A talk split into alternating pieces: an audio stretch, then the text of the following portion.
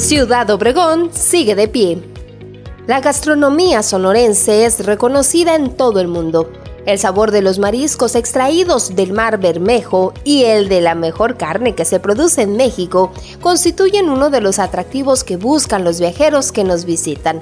Sin embargo, los sonorenses no están limitados en sus gustos a lo que se produce en la región y hay un amplio mercado para productos que llegan de todo el país.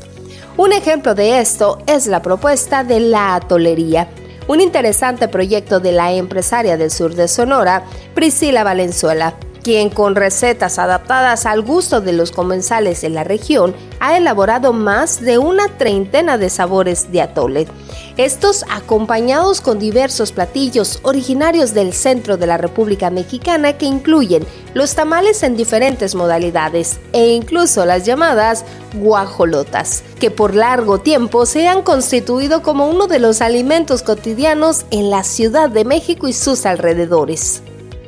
Priscila encontró que la mejor forma de ofrecer este interesante menú es ponerlo muy al alcance del público, sobre todo en estas épocas con temperaturas más bajas.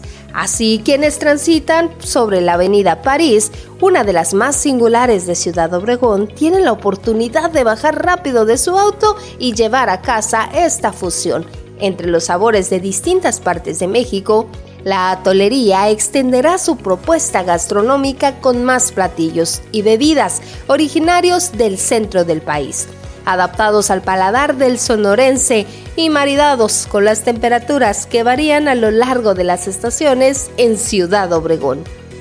Con la creatividad de sus empresarios, Ciudad Obregón sigue de pie.